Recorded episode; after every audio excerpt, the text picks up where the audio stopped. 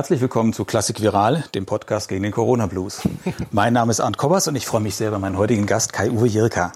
Ja, Jirka, vielen Dank, dass Sie hier sind. Was haben wir da gerade gehört?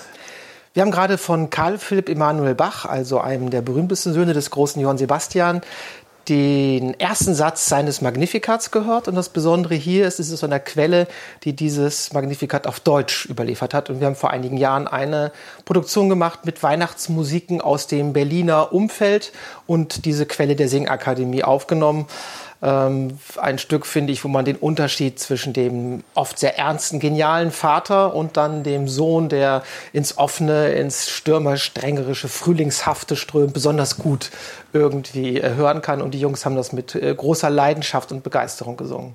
Sie haben schon von den Jungs gesprochen. Jetzt sage ich, was Sie denn eigentlich machen. Sie sind Professor für Chordirigieren an der Universität der Künste hier in Berlin. Sie sind Leiter des Staats- und Domchores Berlin und Sie sind Leiter der Singakademie zu Berlin. Genau. Sind das drei Tätigkeitsfelder, die Sie nebeneinander beackern, weil Sie Zeit und Lust dazu haben? Oder gehören die irgendwie zusammen? Die gehören äh, auf eine relativ komplexe Art zusammen. Also der, der Staats- und Domchor ist ja der ehemalig königliche Hof- und Domchor, ist seit 1923 an der Hochschule für Musik, war damals der einzige Profikor in Berlin, noch vor dem Rundfunk und dem Riaschor.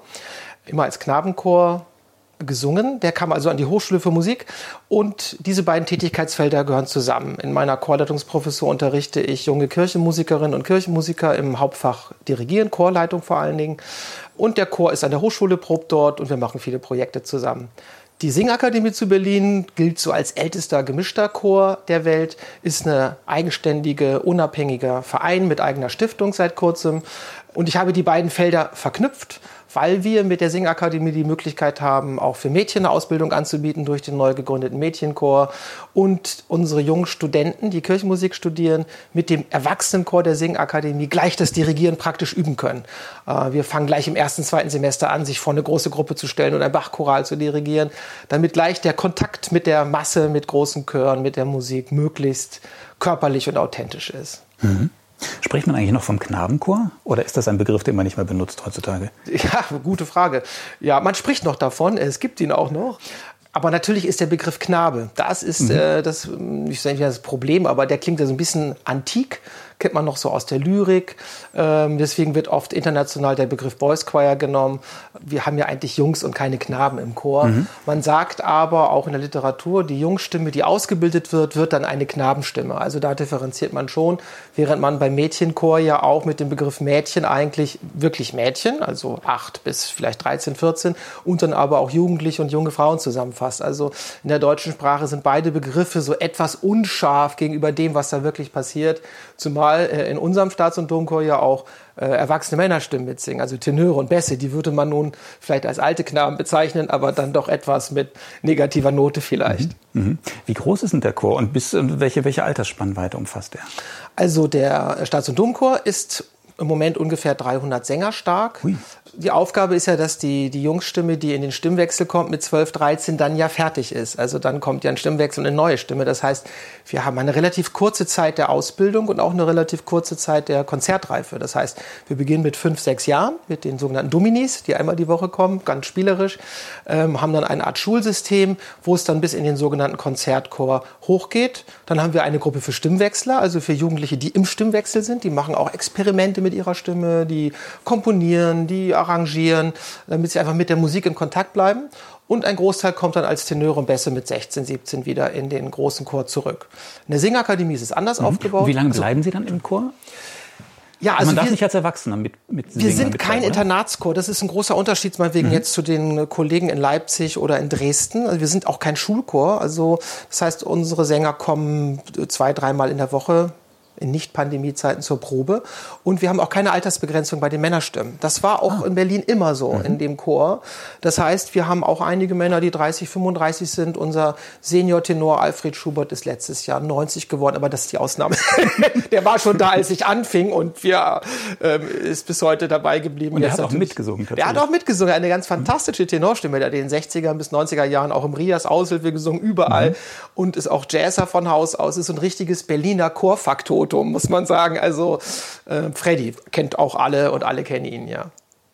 Das heißt, es ist kein Schülerchor, es ist kein Kinder- und Schülerchor, sondern... Äh, Nein, Also wir, ähm, es war nie ein Internatschor. Also mhm. früher hat er fünfmal in der Woche tatsächlich geprobt, als die Schule noch brav um ein Uhr zu Ende war.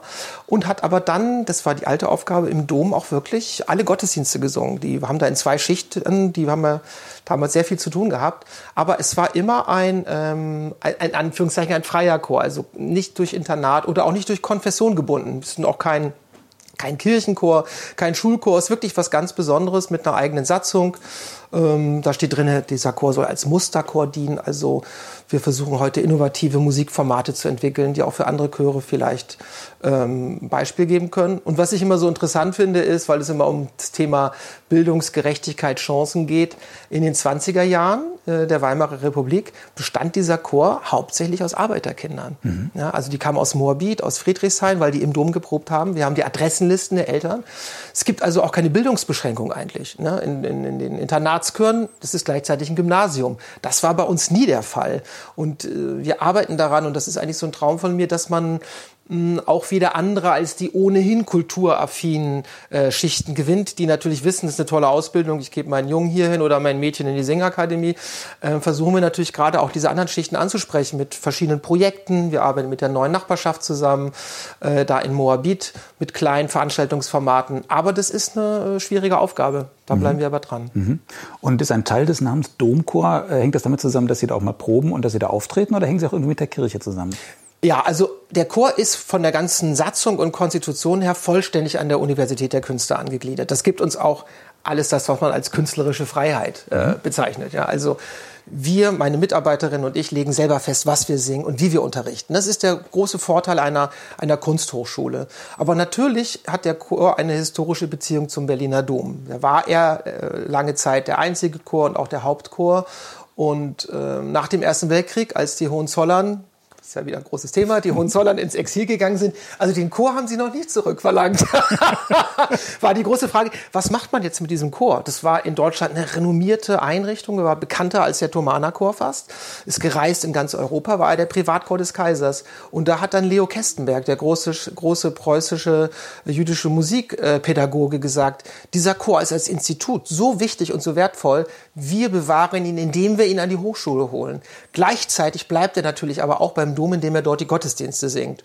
Insofern haben wir heute eine Kooperationsvereinbarung und Beziehung mit dem Dom, die jetzt gerade im letzten Jahr in der Pandemiezeit besonders wichtig wurde, weil das ja das Singen in Andachten eine der ganz wenigen Schlupflöchermöglichkeiten ist für Sänger, wenn auch in ganz kleiner Gruppe und mit den Abständen aktiv zu bleiben. Deswegen haben wir im letzten Jahr so viele Domgottesdienste gesungen, teilweise ohne Gemeinde, teilweise nur im Stream, teilweise mit kleiner Gemeinde, teilweise vor dem Dom auf den Stufen, ähm, um das Singen in Gesellschaft irgendwie wachzuhalten. Das war ja unsere Aufgabe. Mhm.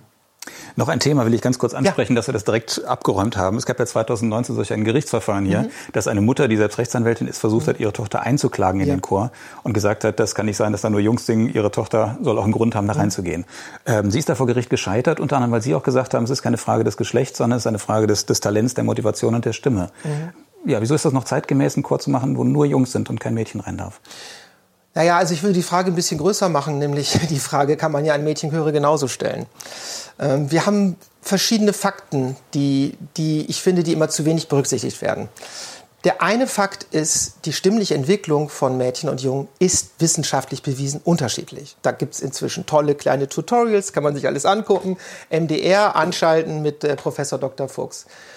Bis sieben, acht Jahre kann man die Stimmen wenig auseinanderhalten. Also wenn man die Augen zumachen würde, würde man eigentlich eine Jungs- und eine Mädchenstimme nicht auseinanderhalten. Aber dann beginnt eben das, was die Natur mit der Hormonentwicklung vorgesehen hat. Und die werden unterschiedlich dosiert. Bei den Mädchen etwas früher, bei den Jungs etwas später. Und das führt, wie beim Verhalten und beim Körperbau, sofort zur klanglichen Ausdifferenzierung. Das heißt, mit 8, 9, 10 und vor allen Dingen 10, 11, 12 kann man dann die Stimmen sehr wohl auseinanderhalten. Und es gibt eben einen ganz eigenen Klangraum. Das war so das Wort, ähm, was ich dort benutzt habe, sowohl für den Mädchenchor und wie auch für eine Gruppe, wo jetzt nur Jungs singen. Das ist erstmal sozusagen der wissenschaftliche Fakt, dass es doch wirklich eine klangliche äh, Differenzierung gibt und dass es dadurch Sinn macht, getrennt auszubilden. Das zweite ist eine pädagogische, ein pädagogisches Moment. Das hat jetzt vor Gericht keine Rolle gespielt. Das ist aber für uns natürlich als pädagogische Künstler wichtig. Beide Einrichtungen sind Schutzräume. Einmal für Jungs, einmal für Mädchen. Und wir wissen aus der Pädagogik, wo in vielen Fächern zumindest teilweise und nach Alter gestaffelt monoedukative Ausbildung ja ähm, durchaus gefordert wird, selbst im Matheunterricht, im Biologieunterricht, im Sportunterricht, denkt man darüber nach. Das praktizieren wir ja seit vielen, vielen Jahren und können Ergebnisse mitbringen, die so heißen, sowohl die Mädchen als auch die Jungs fühlen sich untereinander in besonderer Weise wohl und sicher. Das heißt, wenn Sie sich jetzt dem, dem Bereich der Kunst öffnen und gemeinsam als Gruppe äh, sich hier betätigen, sind es zwei künstlerische, klangliche und auch pädagogische Schutzräume, die, finde ich, schon dafür sprechen zu sagen, doch, das macht natürlich Sinn. Und zuletzt, die Kinder und Jugendlichen stimmen ab, wo sie singen wollen. Und in Berlin haben sie alle Möglichkeiten. Sie können in einen Opernkinderchor gehen, sie können in einen gemischten Kinder- und Jugendchor gehen, sie können in einen sehr guten Mädchenchor gehen, sie können in einen Knabenchor gehen. Warum wollen eigentlich immer Erwachsene bestimmen, wie und wo Kinder singen wollen? Denn, das ist mein letzter Punkt dazu, wenn wir uns alle singenden Kinder angucken, muss man sagen, dass hier die Gruppe, die runterfällt, wie in anderen Fächern auch die Jungs sind. In den sogenannten gemischten Kinderchören finden wir maximal einen Anteil von 5 bis 10 Prozent Jungs. Warum? Darüber kann man ja nachdenken. Und ob das so bleiben soll, darüber kann man auch nachdenken. Nur wir stellen halt fest, dass bei uns die Jungs gerne kommen. Wir haben keine Nachwuchssorgen. Im Mädchenchor, die Mädchen super gerne singen, auch der Mädchenchor hat gar keine Nachwuchssorgen. Warum also hier mit Gewalt äh, Sachen verändern wollen, die doch funktionieren? Und jetzt gerade nach der Pandemie werden wir sehr genau gucken müssen, was wir an der Chorlandschaft überhaupt noch haben, wo das Singen so diskreditiert ist. Also insofern der Appell, die Vielfalt doch unbedingt zu erhalten und zu schützen und gerne aber weiter zu überlegen. Ja, also vielleicht gibt es noch ganz andere Formen, an die wir jetzt noch gar nicht denken. Nur ich sage, Berlin ist halt ein Schmelztiegel. Wir haben ja wirklich in Berlin alle möglichen Chorformen. Ähm, das ist doch einfach wunderbar, dass hm. es das gibt. Fühlen Sie sich ja in der Arbeit mit dem, mit dem Staats- und Domchor eher als Lehrer oder eher als Musiker, der auf Konzerte hinarbeitet? Ja, also das ist natürlich, das betrifft meine Kolleginnen und Kollegen an der Hochschule insgesamt. Wir sind natürlich alle Künstler, wir sind an einer Kunsthochschule und gleichzeitig haben wir die Aufgabe, Kunst weiterzugeben und in dieser Funktion sind wir Pädagogen. Und ich glaube, jeder muss für sich entscheiden, in welchem Verhältnis das so steht. Also wenn wir Bewerbungsgespräche führen oder in Kommission sitzen, gilt es immer genau diese beiden Punkte auszuloten. Ja? Jemand, der vielleicht zu sehr Künstler ist und dem die eigenen Konzerte und Konzertreisen wichtig sind, hat ja noch genug Zeit für seine Studierenden. Hier ist es ganz klar so, dass durch die Form des Ensembles äh, beim Staats- und Domchor die Pädagogik eine ganz große Rolle spielt ähm, und wir auch dabei sind, neue pädagogische ähm, Modelle zu entwickeln. Wir haben eine ganz tolle Leiterin, äh, meine liebe Kollegin Gudrun, die die gesamte Nachwuchsarbeit leitet, die alle zwei Jahre ein Symposium auf die Beine stellt, wo es genau darum geht, wie vermitteln wir heute Singen, die Kulturform Singen, Hören äh, an junge Menschen. Das heißt, wo das pädagogische äh, wissenschaftlich untersucht wird, wo wir Leute aus der ganzen Welt einladen, die uns berichten, wie es in anderen Ländern, in anderen Kulturen ist, wie wird dort Musik vermittelt, wie wird dort gelernt. Und das lassen wir in unsere Arbeit einfließen. Und für mich ist es natürlich so, dass ich als Chef von dem Ganzen natürlich auch schauen muss, was oben an Kunst in Anführungszeichen herauskommt, weil wir haben natürlich den Auftrag an der Hochschule und auch die, die Möglichkeiten dort zu arbeiten. Also muss ja auch irgendwas da sein, wo die Leute sagen, ja. Und ähm, ist ein ganz interessanter Punkt bei uns in der Satzung von 1923. Der steht, die Früchte und die Ergebnisse des Chores müssen allen Menschen zugänglich sein, was ich ganz toll finde. Mhm.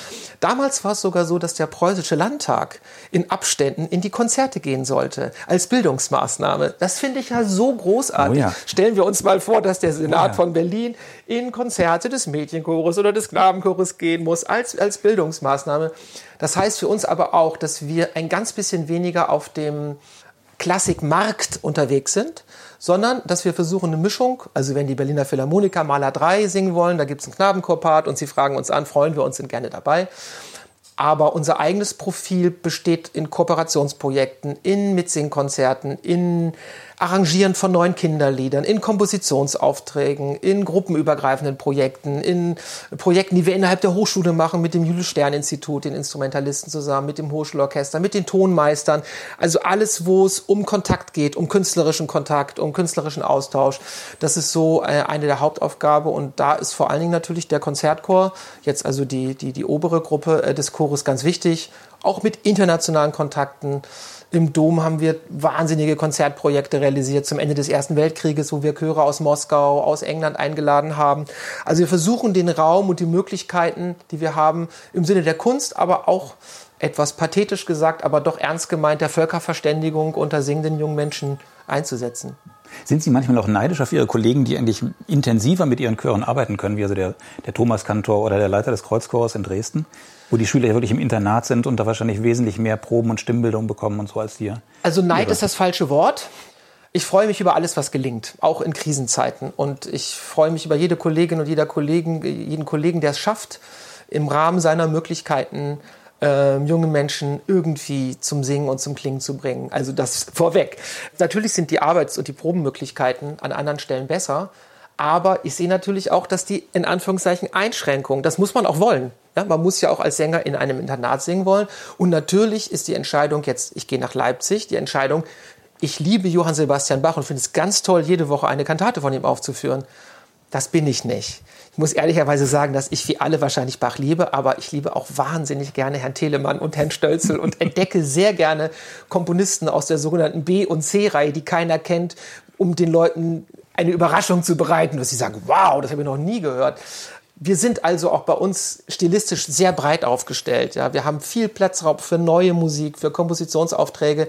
Und insofern finde ich das Umfeld, das Berlin bietet und das die Hochschule bietet, auch für junge Menschen, die singen wollen, sehr attraktiv. Das ist gar nichts gegen die Internatschöre, die haben ihre eigene, äh, ihre eigene Aufgabe auch, denn das sind ja wirklich Schulchöre. Das sind wirklich Schulchöre. Da wird nach der 12., 13. Klasse aufgehört zu singen. Man muss das Internat verlassen. Das ist also auch eine ganz andere Form von mhm. Chor. Mhm. Und der Auftrag ist auch ein ganz anderer. Und wir haben eben auch einen ganz eigenen. Und im Sinne der Diversität der Klangräume und der Möglichkeiten, was man machen kann, ähm, sehe ich uns da als verschiedene Mosaike einer großen hoffentlich noch weiter bestehenden Chorlandschaft. Mhm. Warum sollten Kinder mitsingen in dem Chor? Beziehungsweise warum sollten Eltern ihren jungen Kindern, fünf, sechs, sieben Jahre alt, irgendwie nahelegen, probier das doch mal, geh doch mal in den Chor, das ist eine tolle Sache. Naja. Das heißt, also, dieses Image so ein bisschen, also Singen ist ja, ja so ein bisschen aus der Mode gekommen, ne? Ich meine schon seit, seit, seit langem. Ja, es ist, es ist ja unterschiedlich. Also ich sage mal so, es gab eine richtig große Delle im Nachwuchsbereich. Ähm, haben wir auch beim deutschen Chorwettbewerb gesehen. Was kommen da für Chöre? Also interessant zum Beispiel, dass die Kategorie Knabenchor abgeschafft wurde. Ehrlich? Ja, hat sich gar keiner gemeldet, weil hm. es gibt ja gar nicht so viele. Mhm. Also kann man an, an, an ein, zwei Händen irgendwie zählen. Und dann sich dem Leistungsvergleich zu stellen, ist ja nochmal eine andere Sache. Warum soll man singen? Juhu, jetzt sind wir aber an den, sind wir an den ja, wenn schon, denn schon. Wurzeln, ja.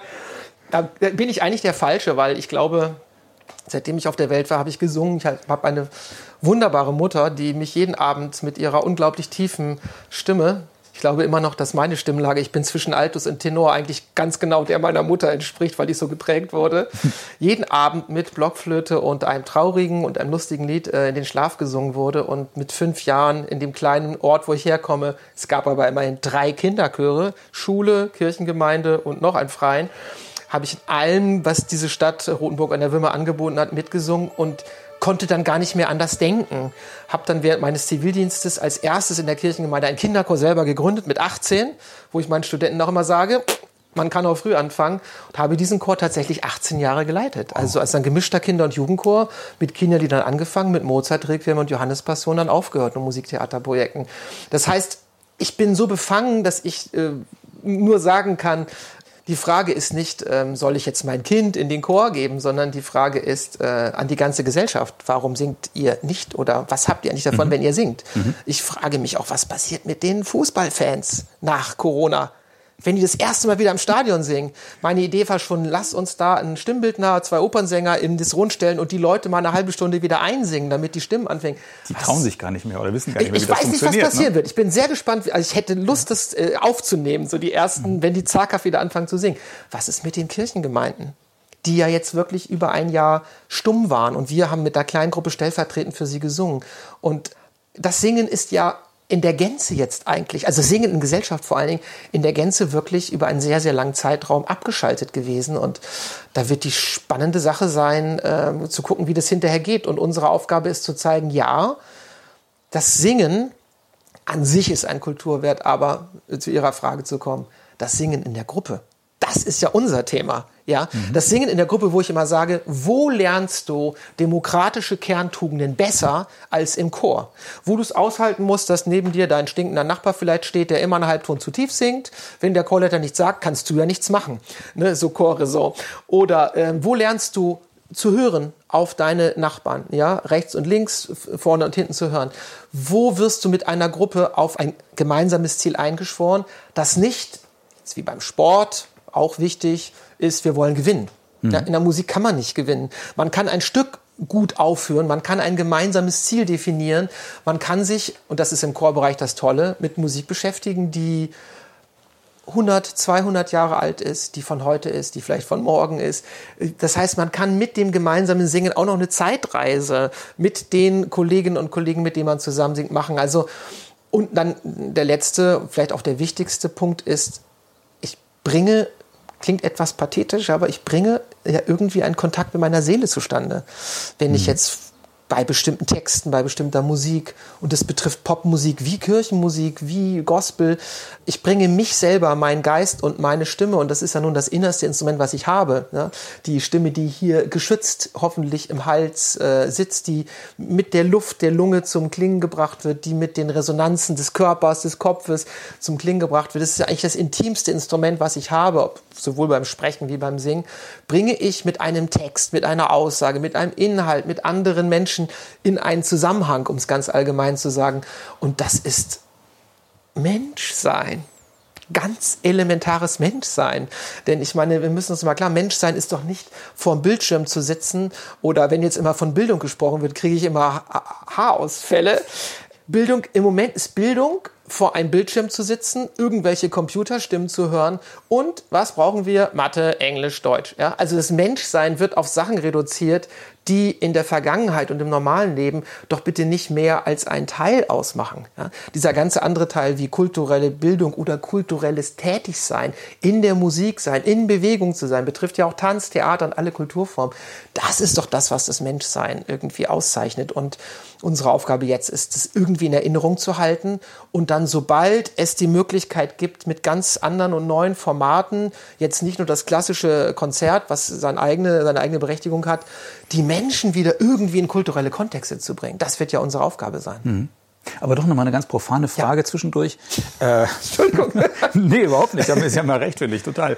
Und trotzdem, wie viel Zeit muss man investieren als Schüler, um äh, mitzusingen und um wirklich ja, vernünftige Ergebnisse zu, zu haben? Es wird dann immer gesagt, die Schule, die erfordert so viel Zeit und man muss halt doch irgendwie gute Noten in Mathe und Deutsch und Englisch und Ja, ja, haben. Sie sind aber vom System auch schon infiziert. Ja, ne? Also ich habe jetzt zwei, zwei. Ich mache hier den Advocatus ja, Diaboli. Ja, natürlich. Ich muss zwei, hinter zwei Begriffe muss ich sofort ein Fragezeichen machen. Das erste ist das Wort investieren. Ja, das, ja, und das zweite ja. Wort ist um vernünftige Ergebnisse zu erzielen. Gut. Das klingt doch schon alles sehr optimiert. Also jetzt kommt meine wichtigste Botschaft überhaupt. Jeder, der auf jedem Level singt, ist ein glücklicherer Mensch. Und zwar egal, wie lange er singt. Ja, ob das morgens fünf Minuten in der Dusche ist, keine Ahnung.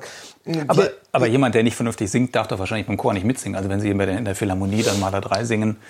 Ja, das ist richtig. Also, ich habe immer gesagt, also wer auf der Bühne steht, das entscheiden nochmal andere Parameter. Mhm. Denn ich meine, da zahlen Leute auch Eintritt, um das zu hören. Da gibt's ja wahrscheinlich einen gewissen Anspruch. Aber wir haben ja lange Zeit in Berlin sehr erfolgreich das Format gehabt, dass ich kann nicht singen ins Chores. Das sind natürlich Stimmt, nicht Menschen, die, ja. die, die nicht singen können, sondern das sind ja alles Menschen, denen irgendwann mal irgendein schlechter, schlimmer Pädagoge oder Lebenspartnerin oder jemand gesagt, hör auf zu singen, das kann man ja nicht anhören, du bist schief. Das gibt es aber nicht. Also nach gewissen Parametern der klassischen Musik gibt es schiefe Töne. Ist schon klar. Ich spiele ein A und jemand singt ein Gis, das ist nicht das Gleiche.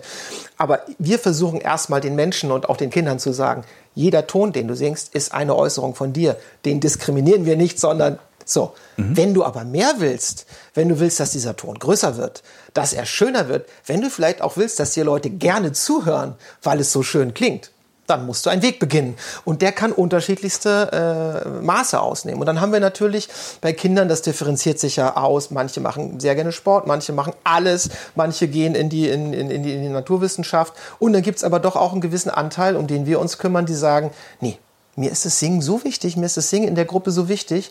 Wenn wir mit den Jungs, bei den Mädchen genauso sprechen, was empfindest du eigentlich, wenn du in diesem, in diesem Klangraum bist, was da für Antworten kommen? Die sind so unglaublich berührend. Wir haben auch junge Männerstimmen, die Sologesang studieren und sagen, ich gebe aber trotzdem das Erlebnis im Chor nicht auf. Es war ja früher mal so verpönt. Es hieß, wenn man Solosänger will, dann darf man nicht im Chor singen. Chor ist was für, die es nicht können und so. Nein, das stimmt überhaupt nicht. Der Chor ist eben auch hier soziale und kulturelle Gemeinschaft und wir haben in Berlin genug Chöre, auch im RIAS und im Rundfunkchor, wo jeder einzelne Sänger ja eine solistische Ausbildung hat und Solo singen kann und trotzdem ist es nicht so, dass die im Chor singen, weil sie das nicht auf die Opernbühne geschafft haben. Das ist ja so ein altes Vorurteil, sondern weil sie sagen, wir können mit unseren Stimmen als demokratisch Kollektivsänger noch ganz andere Ausdrucksmöglichkeiten erschließen. Und äh, das ist der Grund, warum man in der Gruppe singt. Und äh, wer Lust hat, investiert viel Zeit, nimmt sich vielleicht noch Privatgesangsunterricht und hat dann auch die Möglichkeiten, tolle Projekte zu erleben. Aber da kommen dann immer zwei Sachen zusammen. Bei uns ist der Impuls des Elternhauses oder des familiären Umfeldes wichtig. Ja, ein Umfeld, was sagt, was machst denn du da für ein komisches Hobby? Oder wie wir es natürlich auch oft früher haben, was bist denn du für ein Schnulzensänger oder äh, Singen ist irgendwie schwul konnotiert oder so. Das ist natürlich kein gutes Umfeld, wo dann ein Junge oder auch ein Mädchen sagt, äh, ich mach's trotzdem. Ja, das Wichtige ist, dass die jungen Menschen Identifikationsfiguren erleben, ob im Leitungsbereich, ob als Mitsingende, die ihnen zeigen, das ist ein gutes Hobby, das ist sinnvoll, das macht Spaß, das bringt dir was. Und wenn man diese Erfahrung einmal gemacht hat, und wir haben die Erfahrung gemacht, wenn die Kinder möglichst früh anfangen, mit fünf, sechs, sieben Jahren, dann wollen sie gerne dabei bleiben. Denn sie sehen dann ja die nächste Gruppe und sie hören dann auch vielleicht den Konzertchor. Sie sehen dann Jungs oder Mädchen, die einfach drei, vier Jahre Eltern sind und was sie können. Und da funktioniert dann diese intrinsische Motivation, dass man sagt, das will ich auch. Ich will auch eine Konzertreise vielleicht haben. Ich will auch ein Musiktheaterprojekt machen. Das will ich auch. Und dann können wir nur sagen, mach einfach weiter so, wie du bist. Es ist alles super. Du bist auf einem tollen Weg. Mhm. Ausnahmen sind natürlich dann Stimmen, weil immer gefragt wird, was muss man erfüllen, um mitzusingen eigentlich braucht es erstmal nur eine gesunde Stimme. Wir versuchen jedes Kind, was kommt, mit einer gesunden Stimme äh, aufzunehmen. Aber man muss fairerweise auch sagen, dass es sehr viele gibt, die gar keine gesunde Stimme haben. Durch Umwelteinflüsse, durch schlechte Vorbilder, durch Eltern oder auch durch vor allen Dingen digitale Formate, wo eben ganz große Bereiche der Stimme abgeklemmt sind. Wenn man immer nur so eine Stimme hört, dann. Wir haben Kinder gehabt, die so vorgesungen haben. Wirklich? Ja wo man sagt, okay, wir haben hier mehrere Probleme gleichzeitig, die Zunge klemmt und so. So, und dann probiert man das aus. Oder eben auch Stimmschäden durch ständiges Überbrüllen, wo dann schon früh Knötchen sind, wo man sagt, nee, also da müssen wir erstmal einen Stimmarzt drauf gucken, da muss vielleicht erstmal Logopädie her oder sowas. Manches wächst sich auch raus. Aber da haben wir schon einen verantwortungsvollen Umgang, denn man kann nur eine gesunde Stimme auch ausbilden, weil letztlich ist es wie beim Sport beim Singen, das ist auch eine Form von Leistungssport, wenn man mehrere Stunden singt und dann muss der ganze Apparat, und da gehört ja nicht nur die Stimmen dazu, muss gesund sein, ähm, damit man das auch verantwortungsvoll betreiben kann. Mhm. Und wenn man jetzt einen gewissen Ehrgeiz entwickelt, wie viele Termine sollte man sich dann pro Woche reservieren als, als Schüler? Kommt mit einem aus oder zwei das ist, oder das drei? Ist ganz unterschiedlich. Das, das legt ja dann sozusagen die Chorleiterin oder der Chorleiter fest. Also, oder die Form. Es gibt Gemeindechöre, die proben einmal die Woche. Wenn der Opernkinderchor eine Produktion hat, dann gibt es in der Woche vielleicht auch mal dreimal, vier Proben. Wir proben maximal, versuchen wir nicht mehr als dreimal die Woche. Das andere schaffen wir gar nicht. Das andere machen wir mit Probenfreizeiten. Im Mädchenchor ist, glaube ich, der Turnus zwei Proben plus Stimmbildung. Das muss ja jeder Leiter und jede Leiterin auch nach den Möglichkeiten und nach dem Anspruch äh, des Chores ähm, festlegen. Ich hatte das große Glück, weil ich selber eben einen Kinderchor damals gegründet habe, selber mit den Kindern Eltern zu werden, älter zu werden und dann zu überlegen, mh, hm, was wollen wir? Ist das ein tolles Stück? Habt ihr Lust, das zu machen? Okay, wir machen jetzt Musiktheater. Dann brauchen wir aber Stimmbildung, dann brauchen wir auch ein bisschen szenischen Unterricht. Und sofort war die Motivation dafür da. Und dann ist man mit der Gruppe immer einen Schritt weitergegangen. Heute ist es ja oft so, dass es gibt einen Chor an der Musikschule, ähm, der probt vielleicht einmal die Woche oder ein Kirchenchor, der probt, weiß ich nicht, wie oft, ähm, Opernchor, wie ich schon gesagt habe. Also jede, jedes, jeder Chor und da muss halt jeder gucken, was interessiert mich? Möchte ich gerne auf der Bühne stehen? Brauche ich einen Chor, wo ich mich viel bewegen kann? Habe ich kein Problem damit, auf dem Stuhl eine Stunde ruhig zu sitzen und mich nur in die Klangwelt reinzufinden?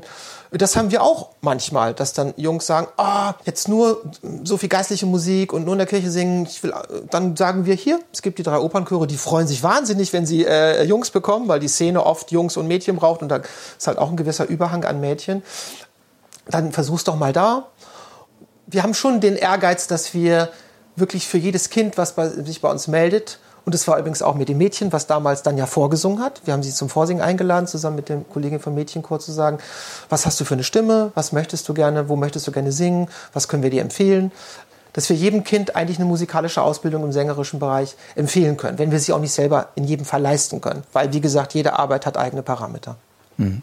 Wie kommen Sie denn jetzt über die Krise? Wie können Sie arbeiten? Was können Sie machen?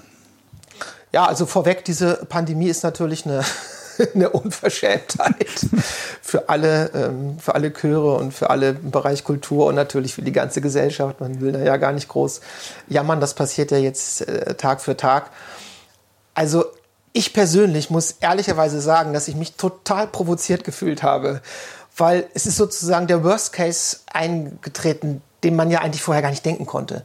Dass das, was man am liebsten macht, zu proben, dass das plötzlich auch in besonderer Weise mit Gefährdungen behaftet ist, das fand ich schon echt unverschämt.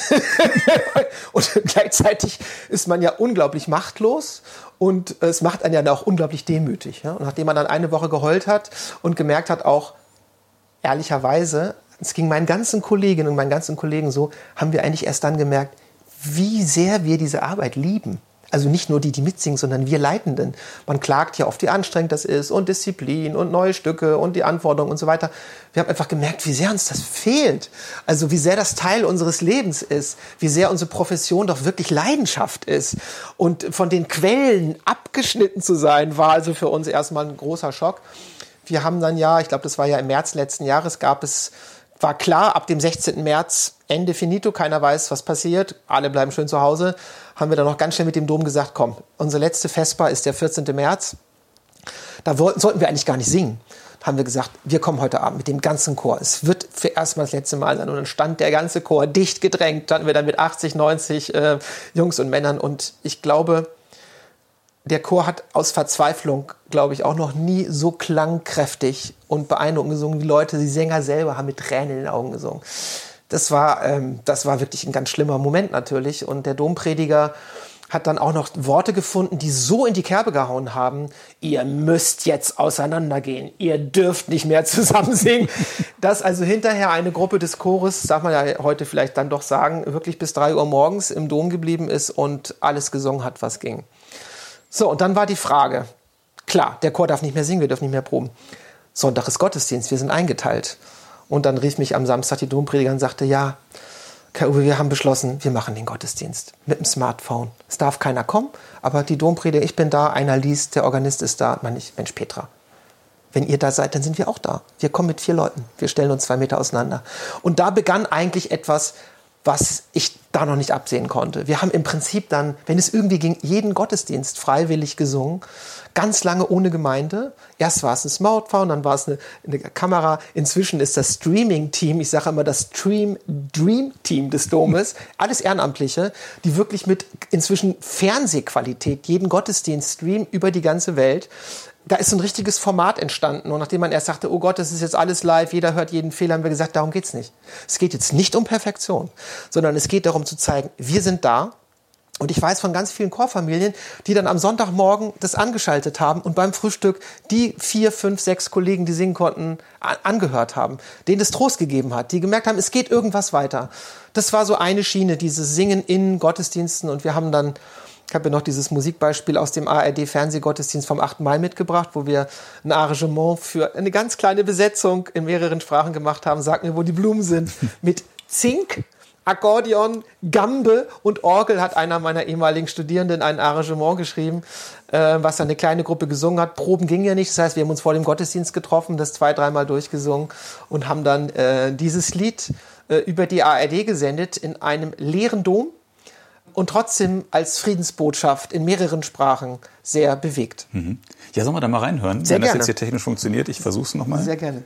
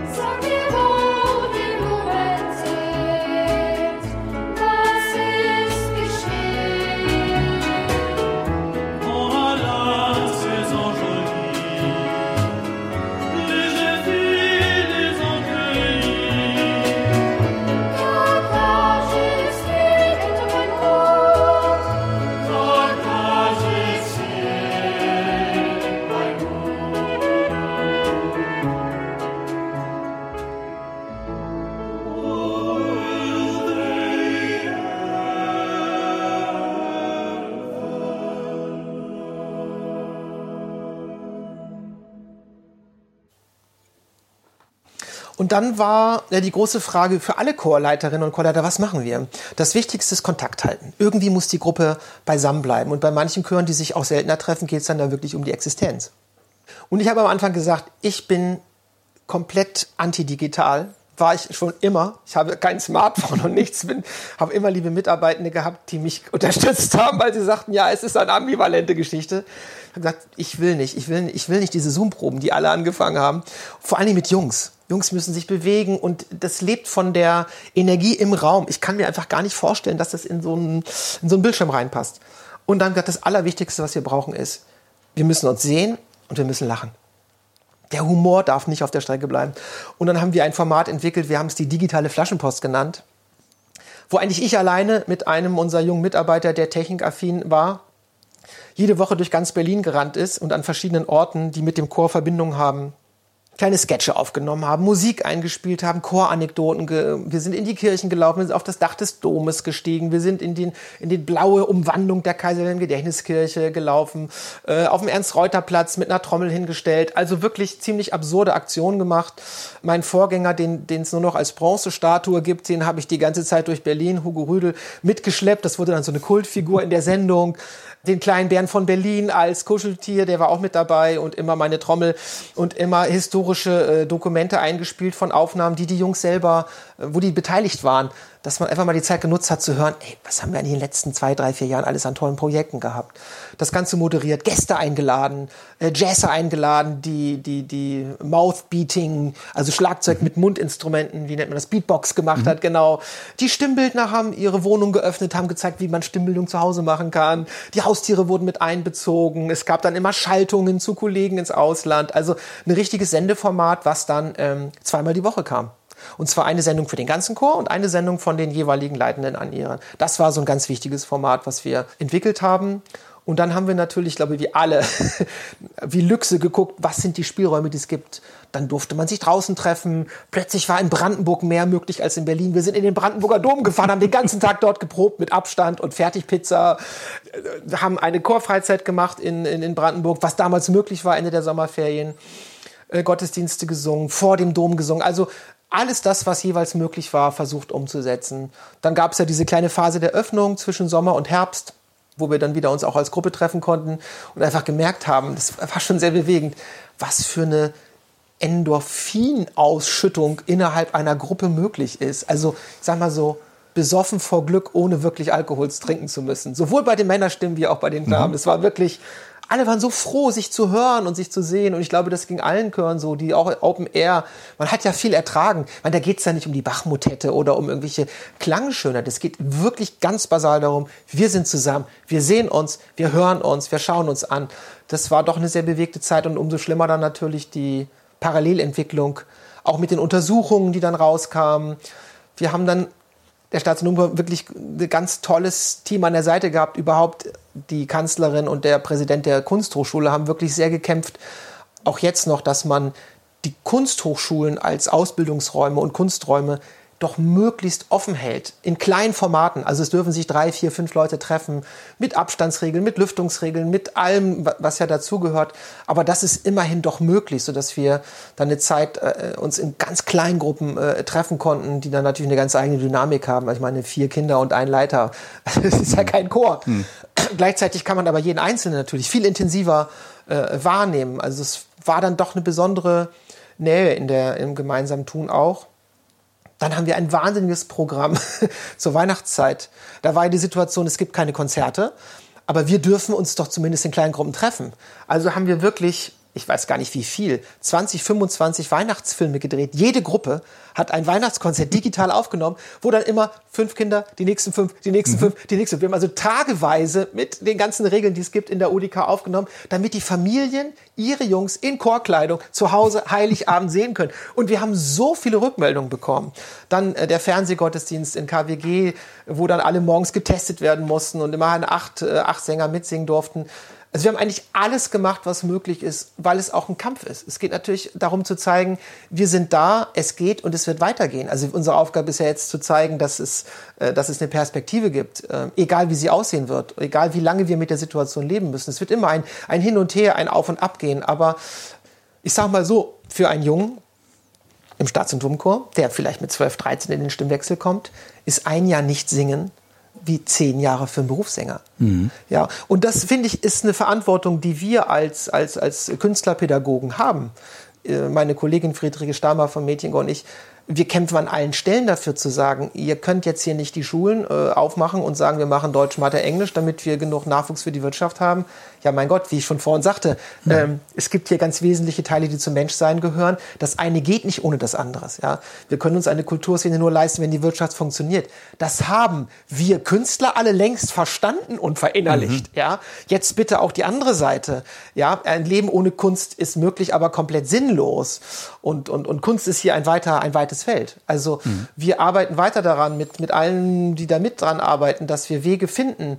Und es geht natürlich immer darum, Verantwortung wahrzunehmen und auch wahrnehmen zu können, weil alle haben Angst. Ja, das ist ja nun die große, finde ich, eine, die, die, die, große Nebenwirkung dieser Pandemie, die mir selber auch äh, dann wiederum Sorge macht. Wer ist bereit, Verantwortung zu übernehmen und zu sagen, wir halten uns an die Regeln und machen es dann aber auch möglich? Wie viele Kirchen haben zugemacht und haben gesagt, wir machen keine Gottesdienste, weil wir es nicht verantworten können? Mhm. Ja, der Berliner Dom ist zum Beispiel eine Ausnahme, der hat gesagt, wir fühlen uns in der Pflicht, das unter Berücksichtigung aller Regeln zu ermöglichen. Nun sind die personell auch besser aufgestellt, haben mehr Mitarbeiter und können auch diesen Betrieb ermöglichen. Aber sie machen es eben auch. Wenn was passiert, sind Sie verantwortlich. Wenn in der Probe was passiert, bin ich verantwortlich. Ja, aber wir müssen die Verantwortung im Sinne der kulturellen Bildung tragen. Ich mache niemandem Vorwurf, der sagt, ich will die Verantwortung nicht tragen. Aber ich bitte doch alle darum, nochmal nachzudenken, ob das jetzt schon alles ist, was möglich ist. So, Ende der politischen Durchsage. Ähm, wir haben irgendwann festgestellt, unsere Kinder kriegen quadratische Augen. Ja, ich sage nur Katastrophe Homeschooling. Kompliment an alle Familien, die das durchstehen. Die Rückmeldungen, die wir bekommen, sind wirklich sehr divers von ganz tollen Konzepten an Schulen. Ich will das auch überhaupt nicht bashen. Aber es gibt eben auch andere Schulen, die eine katastrophale Homeschooling-Politik machen, wo dann bei uns ein Junge für eine digitale Probe absagt mit der Begründung, er hat an dem Tag sieben Stunden Online-Unterricht. Mhm. Sieben Stunden. Für mich ist das eine Form von Missbrauch. Mhm. Entschuldigung. Mhm. Ja. Wir zwingen Kinder, in eine Körperhaltung, in eine Geisteshaltung, weil wenn sie nicht mitmachen und sie haben keine Chance zu sagen, ich mache nicht mit, also mhm. gesundheitlich vielleicht, wir zwingen Familien in diese Form von Bildung. Wo ist das Zutrauen zu sagen, Leute, definiere dein Projekt, wir sprechen uns in zwei Wochen darüber, zumindest ein großer Teil von Kindern und Jugendlichen ist auch durchaus in der Lage, eigenverantwortlich zu arbeiten. Und für alle anderen müssen Angebote sein, gar keine Frage. Aber alle in dieses eine Medium rein zu zwingen, eine Katastrophe. Wir haben jetzt natürlich, weil ja eine Zeit lang gar nichts mehr ging in den letzten zwei Monaten, habe ich dann doch gesagt, okay, Kai Uwieka macht Zoom-Proben. Etwas, was vor fünf Jahren hätte ich gesagt, never ever. Ich habe damals, weil ich eine beginnende Abhängigkeit vom Internet zu Hause gemerkt habe, wirklich, das darf ich jetzt eigentlich nicht laut sagen, mein Laptop in die Spray versenkt. Ich habe gesagt, ich muss mich davon freimachen. Ich lese zu Hause nicht mehr, ich bin nicht mehr kreativ, ich schaue nur noch in dieses Ding. Weg damit. Es war eine ganz persönliche Entscheidung. Liebe Kinder, macht es nicht nach. So. Ich habe mich also entschlossen, damit der Kontakt bleibt, Zoom-Proben zu machen in der ersten, der zweiten Probe passierte genau das Waterloo, vor dem ich Angst hatte.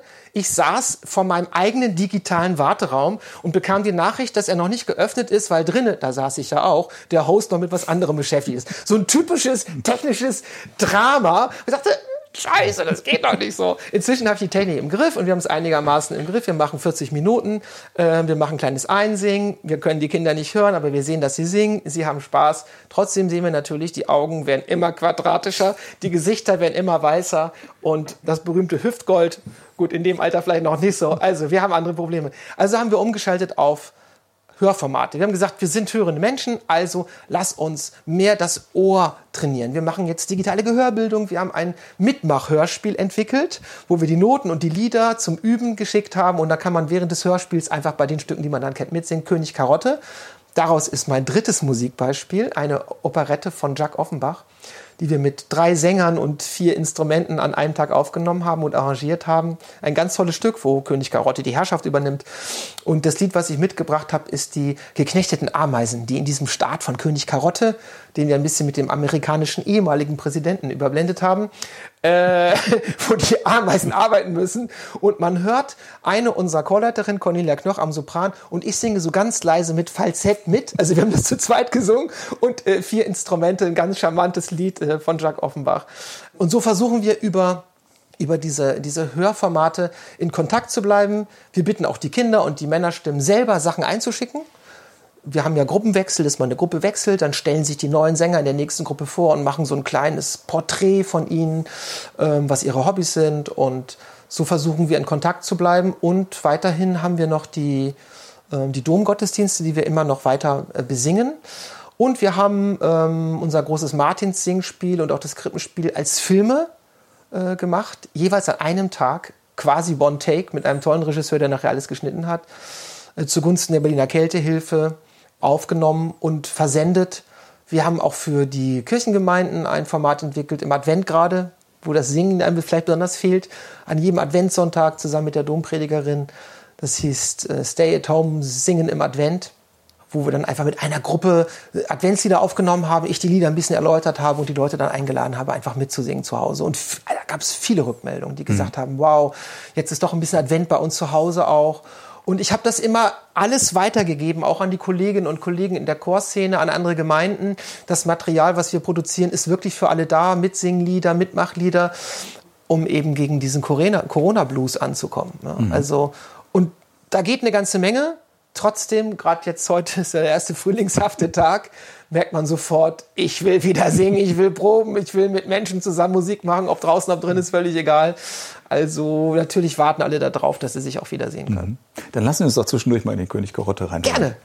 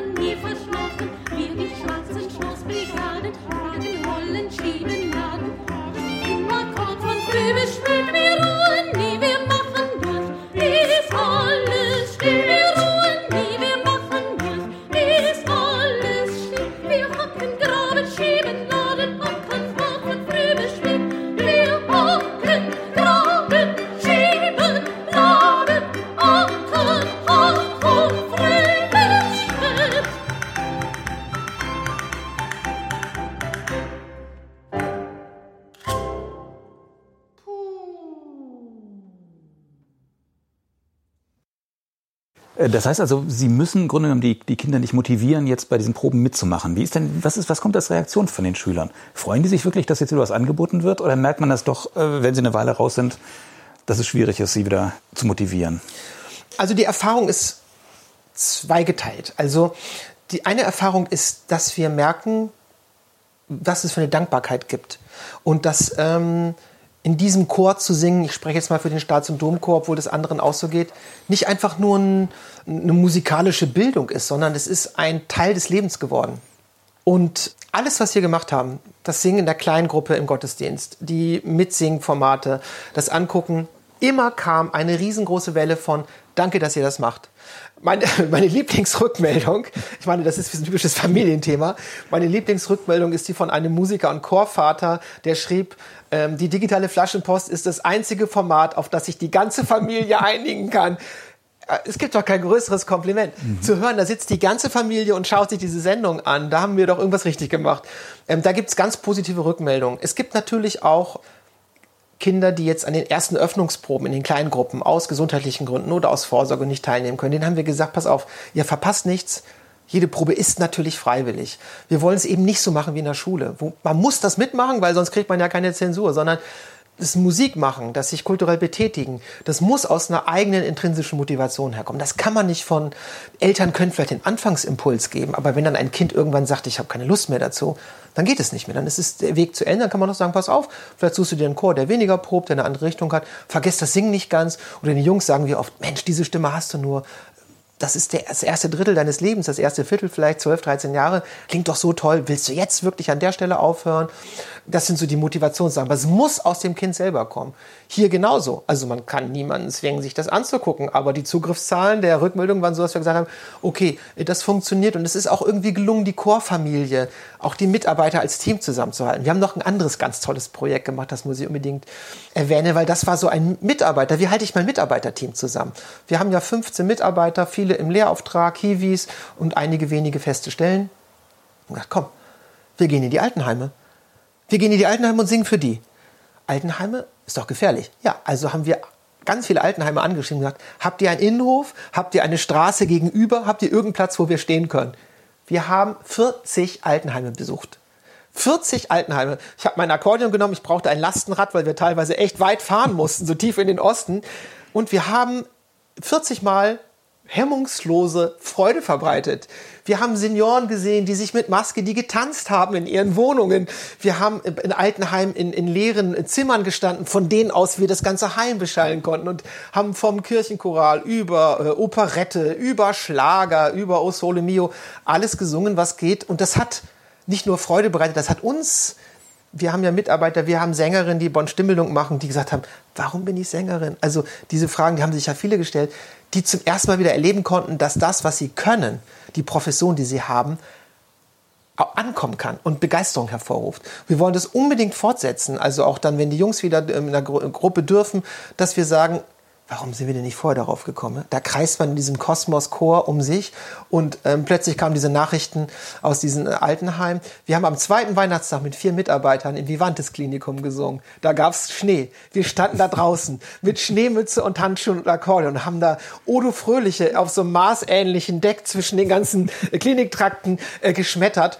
Und die, die sich am meisten mitgefreut haben, das waren die Pflegenden. Die standen da und haben uns gewunken und ähm, das war so eine Form, wo man einfach gesellschaftsübergreifend äh, was Sinnvolles doch tun konnte, was ähm, wir hatten ja alle Zeit, mhm. äh, was wir gemacht haben, wo ich auch in die Szene, in die Chorszene reingespeist habe. Leute, da ist was, was ihr machen könnt.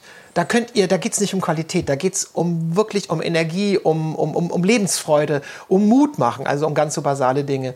Das ist ganz wichtig. Jetzt habe ich Ihre Frage vergessen.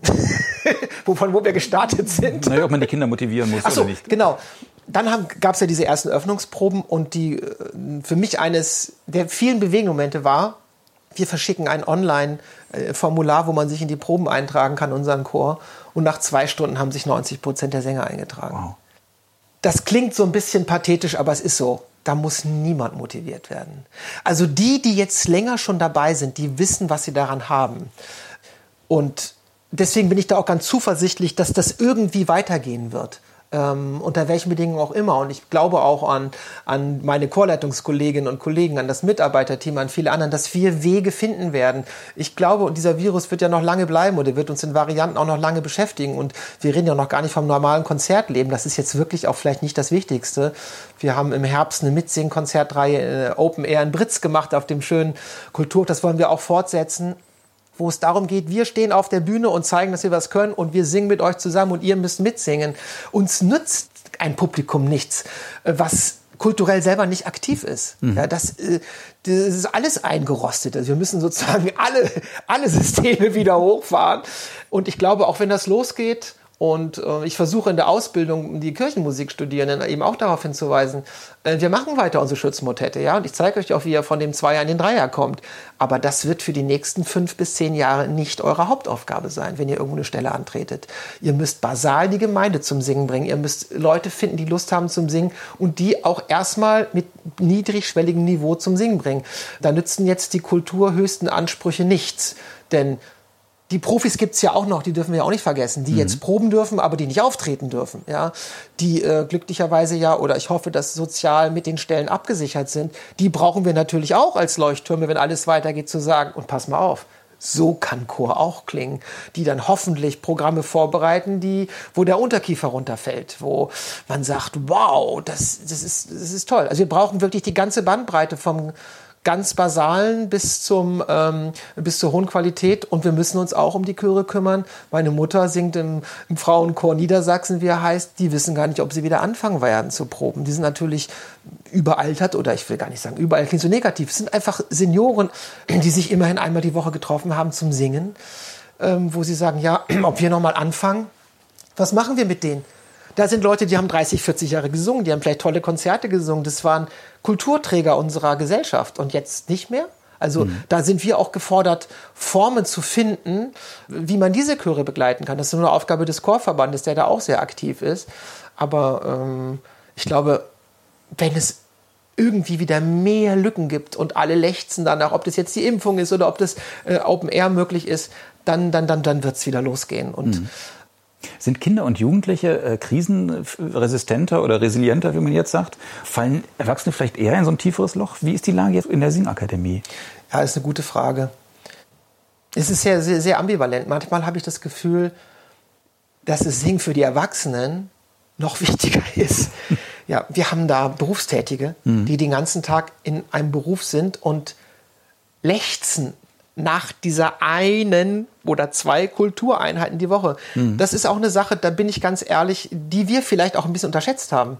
Mhm. Ja, die können ja gar nicht singen. Also in der kurzen Zeit der Öffnung gab es dann natürlich auf den Dächern, in den Innenhöfen wurde gesungen, großer Jubel und so weiter. Wir haben im August ein ganz tolles ähm, interdisziplinäres Projekt am Wannsee äh, mit dem literarischen Kolloquium dort noch machen können, mit der neuen Nachbarschaft, mit moderner Lyrik und haben dann das Brahms Schicksalslied arrangiert, auch hier für Akkordeon, zwei Trompeten so ungefähr und das äh, wunderbare Wetter am, am, am, am Wannsee äh, aufgeführt. Alles Tropfen auf dem heißen Stein, aber deutlich besser als nichts aber gemerkt, dass die kulturelle Übung in Gesellschaft, das ist nicht ersetzbar. In der Singakademie haben wir andere Formate versucht zu finden, auch ein digitales Weihnachtskonzert zusammen entwickelt. Aber da sind die Probleme, da sind wirklich andere Probleme da. Also nicht jeder will sich auf dem Bildschirm sehen beim mhm. Singen. Reicht uns die Qualität? Wohin senden wir das? Der Anspruch an einen selber ist, wir Erwachsene sind einfach, die denken einfach so wahnsinnig viel. Das, das kenne ich ja von mir auch. Und ich, das ist ja auch nicht negativ gemeint. Dann sind so viele Vorbehalte. Wollen wir das wirklich? Ähm, was ist digitale Stimmbildung? Wie mache ich das? Ähm, allein die technische Ausstattung sehe ich ja bei mir. Ich bin ein solcher Digitallegastheniker. Wenn ich nicht Leute habe, die mir helfen und es ist immer auch ein Akt der Demütigung, ständig Leute zu belästigen, sagen, hey, wie geht das, wie geht das, wie geht das? Man, man fühlt sich so entmündigt auch eine wichtige Erfahrung, das zuzulassen. Ja. Ähm, und jetzt haben wir seit einer ganzen Weile auch hier einen wöchentlichen Podcast, den vor allem Christian Philipps betreut, der Dramaturg, wo es spannende Geschichten aus der Geschichte der Singakademie gibt, wo es den Chor der Woche zum Anhören, zum Mitsingen gibt, wo es Interviews gibt, wo auch äh, singende Singakademikerinnen äh, Beiträge machen. Das ist richtig wichtig. Es ist kein Ersatz. Aber mhm. es ist richtig wichtig. Und auch da laufen die Überlegungen, was passiert eigentlich hinterher. Ähm, Kinder und Jugendliche sind tja, resilienter. Ehrlich, also wenn ich ganz ehrlich bin, ich weiß nicht, was wir unseren Kindern und Jugendlichen gerade antun. Mhm. Und ich weiß nicht, was in den nächsten fünf Jahren in den, in den psychiatrischen Kliniken los sein wird. Ich weiß es wirklich nicht. Und ich bin auch, habe auch einen großen Respekt und auch ein bisschen, wie soll ich sagen, Demut und auch ein schlechtes Gewissen, weil die Kinder so gerne singen und weil sie alle Mitarbeitenden so unglaublich gerne sehen, machen sie auch diese Zoom-Proben mit. Wir nutzen hier eine auch emotionale Nähe über Kultur und menschlichen Kontakt aus und verlängern die Bildschirmzeit eines Kindes. Das muss, ist uns klar. Mhm. Deswegen wollen wir das auch nicht überdehnen. Und es bleibt auch ein schlechtes Gewissen. Deswegen ist mein Ehrgeiz bei jeder Zoom-Probe, wenn nicht jedes Kind, was ich sehe, viermal nach aus vollem Herzen gelacht hat und gesagt hat, was habe ich für einen blöd verquatschten Chorleiter? Ob ich jetzt eine verschimmelte Karotte zum Singspiel in die Kamera halte oder irgendwie mit den Kindern Übungen mache, dass sie wirklich mit den Fäusten auf in die Kamera reinhauen, dann sieht man die Kinderfäuste voller Energie und jedes Mal so tue, als ob sie mir ins Gesicht, also einfach so kleiner Dönekins, ähm, damit dieses Lachen die Lebensfreude irgendwie bleibt. Und wenn ich sehe, da sitzt ein Kind grün und schief und gähnt nur, dann sage ich, du pass mal auf, du läufst jetzt mal hier ums Haus rum. Dich will ich so gar nicht sehen. Dich schalte ich jetzt hier mal ab. Also, das hat ja sonst keinen Sinn. Mhm. Also, Wir müssen diese Singlust und diese Freude erhalten. Und es ist jetzt völlig egal, ob wir irgendwie die dritte Motette von hinten irgendwie einstudieren. Mhm. Ja, es geht jetzt nicht darum, streckenmäßig Noten äh, zu fressen, sondern die Jungs und auch die Mädchen genauso. Der Mädchengott hat letzte Woche Karneval gefeiert. Ich habe da Bilder gesehen, unglaublich. Alle waren kostümiert da äh, mit Cornelia Schlemmer, großartig. Solche Ideen brauchen wir, um um kulturelle äh, Arbeit oder kulturelle Freude ist ganz genuin mit Lebensfreude verbunden. Und ähm, davon gibt es ja gerade nicht ganz so wahnsinnig viele Anlässe. Mhm. Deswegen sehe ich uns an der Stelle da auch gefordert. Insofern auf der einen Seite ja, Kinder und Jugendliche sind resilienter, sind äh, krisensicherer. Das hat die Natur ja auch glücklicherweise so ausgestattet. Trotzdem Vorsicht, Warnung, was passiert hier? Ähm, wo nutzen wir das aus? Ähm, wo nutzt das Bildungssystem aus? Was sind da unsere Prioritäten? Immer hinterfragen. Das wird auch nach dieser äh, Pandemie sicherlich eine große Aufarbeitung geben. Mir gruselt es immer, wenn ich höre, welche Milliarden jetzt wieder in irgendwelche digitalen Ausstattungen äh, reingekippt werden, wo ich sage, Leute, ihr habt es einfach nicht verstanden. Es geht um die Lehrenden die müsst ihr ausbilden, mhm. um die müsst ihr euch kümmern. Und wenn für die ein zweiwöchiger Erholungsurlaub im Harz gerade sinnvoller ist als noch zehn Apps, die man sich drauf schaffen muss, dann ist das so, weil das sind die Vermittler. Ja, das sind nicht, also selbst der, ähm, der Digital-Oberlehrer, von dem habe ich letztes ein Interview gelesen, irgendein Mathematiker und Schulleiter, sehr sympathisch, lese ich immer alles durch sowas. Also meine digitale Skepsis versuche ich auch immer, ne, ich will es immer abklopfen, meine eigene Meinung. Der hat gesagt, ja, er hat äh, Mathe-Tutorials gemacht für Kinder, die äh, das einfach nicht verstanden haben. Hat dann gemerkt, dass sie drei bis viermal so gut lernen, wenn sein Gesicht zu sehen ist. Mhm. Ja, ja. Hat das vorher, hat er nur seine Hand gezeigt und so, weil er gesagt, ich will mich nicht vor die Kamera stellen. Mit seinem Gesicht ging es drei. Was sofort. zeigt uns das denn? Ja, wir können das nicht nur algorithmisch digital vermitteln, sondern die Person, die es vermittelt, mit allen Fehlern, mit allen positiven Sachen, mit, wir lachen heute noch über die alten Lehrer, die wir hatten, die skurril waren und wissen, was wir bei dem gelernt haben oder bei der gelernt haben. Die vermittelnde Person, das ist wichtig. Und was passiert mit denen gerade? Ja? Die haben jede Woche einen neuen Arbeitsplan, die kriegen von oben alles runtergekübelt, die sollen alle zwei Wochen Lernfortschritte, die ja gar nicht stattgefunden haben können, irgendwie erfahren. Und dann sollen sie auch noch Noten verteilen. Das ist eine, an, an der Stelle finde ich, ähm, wird viel zu wenig, äh, dass das der, der, der Faktor Mensch irgendwie in den Blick genommen. Das sind auch die, die, wenn die Kinder wieder zurückkommen in die Schulen, was müssen die auffangen? Da kommen Kinder aus, äh, aus, aus Kontexten, die wir gar nicht kennen. Die viele sagen, das will ich auch gar nicht wissen. Ja, aber wir haben die Kinder jetzt vor uns. Wir müssen gucken, warum siehst du jetzt so anders aus als vorher? Warum und so weiter. Da, dafür brauchen wir Fähigkeiten. Und das sind ehrlich gesagt keine digitalen Fähigkeiten. Mhm. Das Digitale muss sein, das muss professionell sein, ähm, aber bitte, das kann überhaupt nicht das Heilmittel sein. Ja, ähm, natürlich haben wir Sachen festgestellt. Wir haben Sachen festgestellt, dass man Musiktheorie zum Beispiel in dem digitalen Format mit kleinen Gruppen wesentlich besser vermitteln kann. Besser in einer Fünfergruppe digital, wo man schnell Sachen zeigen kann, als mit 20 Leuten, die vielleicht singen wollen und sich nicht mehr konzentrieren mhm. können kann man feststellen. Auch Gehörbildung wissen wir, ist das Auge aus, wir machen es nur. Das kann man als Erfahrung wirklich mitnehmen und da kann man sicherlich im Schulkontext auch einiges mit, mit anwenden. Aber ansonsten würde ich sagen, okay, wir hatten jetzt ein Jahr Deutsch, Englisch, Mathe. Ich schlage vor, wir machen jetzt ein kulturelles Jahr. Das wären jetzt Nebenfächer und jetzt kommt Sport, Kunst, Theater, Musik, Singen als Hauptfach. Ich bin mir nicht sicher, ob am Ende da nicht glücklichere Menschen rauskommen, aber ich weiß, dass ich keine Chance habe. Trotzdem habe ich es jetzt mal gesagt. Das finde ich eine super Idee. Und ich denke, mit dieser Idee sollten wir das Gespräch beschließen, denn äh, wir sitzen jetzt schon sehr lange hier. Alles klar. Ähm, vielleicht sollten wir das auch noch mal fortsetzen, ähm, ja. weil es da viele spannende Sachen gibt. Also vielen ja. Dank für dieses Gespräch. Sehr gerne. Und äh, ja, vielleicht bis ein nächstes Mal. Alles klar, danke. Und vielen Dank fürs Zuhören.